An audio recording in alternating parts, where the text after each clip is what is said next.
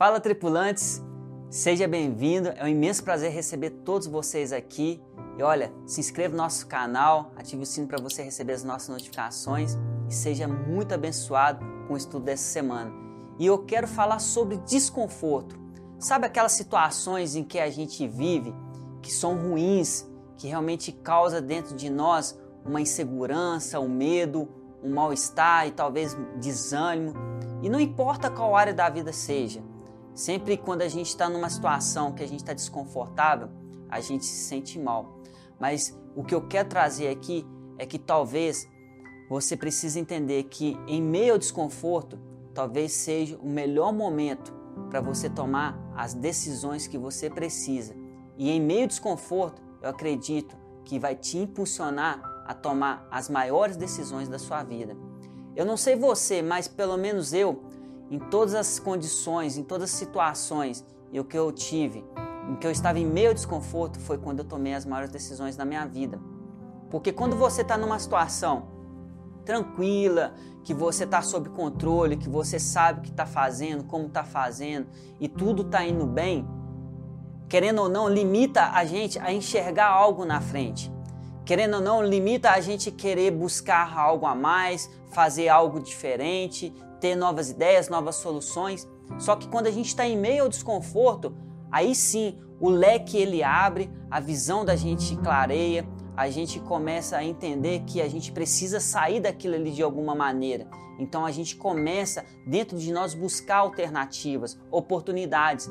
E aí sim a gente começa a ver além daquilo que a gente estava vendo. E a gente começa a enxergar algo novo na nossa vida. Então significa que em meio ao desconforto, a gente enxerga o novo de Deus.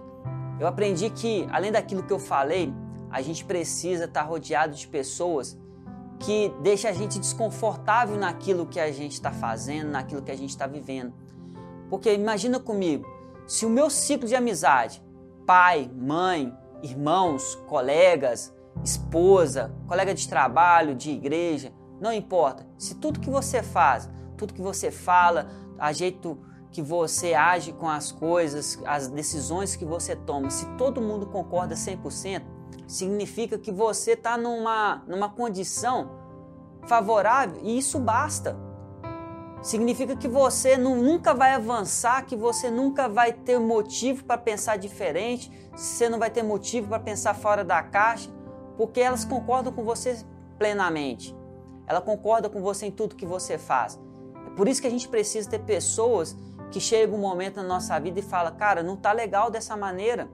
Você precisa fazer diferente. Eu acho que às vezes a, a, maneira que você se comporta, às vezes a maneira que você age, as decisões que você toma, a vida que você está levando, não tá legal. Deixar a gente desconfortável para a gente poder ver que a gente precisa melhorar, que a gente pode melhorar, que a gente pode fazer diferente. E sinceramente, eu não acho que isso é uma falta de respeito.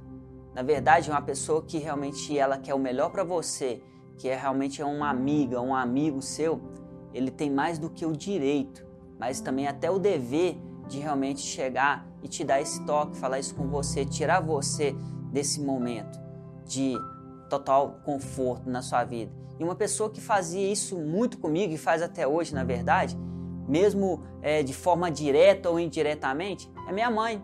Ela sempre me instigava a querer mais, a fazer diferente, a buscar alternativas.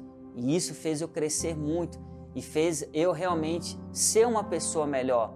E a cada dia eu aprendo com isso. E aqui mora um grande perigo, porque talvez você não aceita que as pessoas chegam para você e falam: "Ô fulano, não tá legal desse jeito. Não é assim que funciona. Acho que a gente podia fazer melhor dessa forma." Ou talvez, sabe, dá aquele toque mesmo de amigo. Só que quando ela olha para você e vê que você é uma pessoa que é resiste a receber sugestões, resiste a receber opiniões, coloca um muro falando tudo que eu faço está certo, da maneira que eu faço está certo, essa pessoa ela nunca vai ter coragem de verdadeiramente ser o seu amigo ao ponto de falar para você e te dar esse toque. Ou simplesmente você vai estar rodeado de pessoas vendo você indo para o abismo e elas não vão falar nada, porque às vezes ela não tem a ousadia de chegar e falar isso com você. Então por isso que eu acredito que a gente precisa estar rodeado de pessoas que tiram a gente do desconforto, que realmente fala pra gente que a gente precisa melhorar, que não tá legal, que a gente precisa tomar decisões diferentes na nossa vida. Vários homens de Deus teve que tomar grandes decisões, até radicais, enquanto se encontraram em meio desconforto. Veja Davi, ele não era um guerreiro, mas quando ele viu o país dele, Israel, sendo humilhado, ele foi para a luta. Veja Elias, numa condição onde que somente as pessoas estavam olhando, apenas uma pessoa teve que enfrentar mais de 400 profetas de Baal. Veja Eliseu, uma terra abençoada por Deus, mas uma água que era amarga, ele usou aquilo que era improvável para poder transformar aquela água em doce. Então são decisões radicais, são decisões que a gente toma em meio ao desconforto que faz a gente mudar de vida, que faz verdadeiramente a gente viver algo novo na nossa vida e realmente fazer com que aquilo que Deus quer para a gente se torne realidade. Então o que limita a gente somos nós mesmos, porque a palavra de Deus lá em Marcos 9:23 fala o seguinte: tudo é possível aquele que crê. Essa palavra que Deus libera sobre nós. Então, quando a gente se encontra numa condição difícil, quando a gente se encontra numa condição que a gente está inseguro, basta a gente crer, a gente acreditar que a gente pode sair dessa situação e que a gente pode ver algo novo lá na frente. E aí sim isso vai se tornar realidade. Porque Deus, ele é simples. Ele reage de acordo com as nossas atitudes ele reage de acordo com o que a gente vai agir para poder alguma coisa mudar. É isso que Deus faz. Olha para você ver, a palavra de Deus fala o seguinte: se o meu povo, que se chama pelo meu nome, se humilhar e orar e buscar a minha face, eu o afastarei dos seus caminhos. Dos céus eu ouvirei, perdoarei os seus pecados e curarei a sua terra. Então, veja que há uma condição, tudo é condicionado. Aquele que busca, achará. Aquele que entrega o seu caminho, Deus fará. Aquele que bate, a porta se abrirá. Então, tudo que a gente realmente buscar, tudo aquilo que a gente fazer, indiferente da condição que a gente estiver vivendo, Deus ele vai trabalhar em nosso favor. Deus ele vai lutar as nossas lutas, Deus ele vai abençoar, Deus ele vai curar, Deus ele vai agir. Ou melhor dizendo, Deus ele vai reagir em nosso favor. Então, entenda que em meio ao desconforto, a maneira que você age, a maneira que você vai absorver tudo isso e que você vai confrontar a adversidade que você está vivendo, a dificuldade que você está vivendo, vai fazer com que você venha sair dessa situação e viver algo diferente. Ou simplesmente você vai ficar condicionado naquilo ali por resto da vida. Tem gente que em meio ao desconforto é como um leão.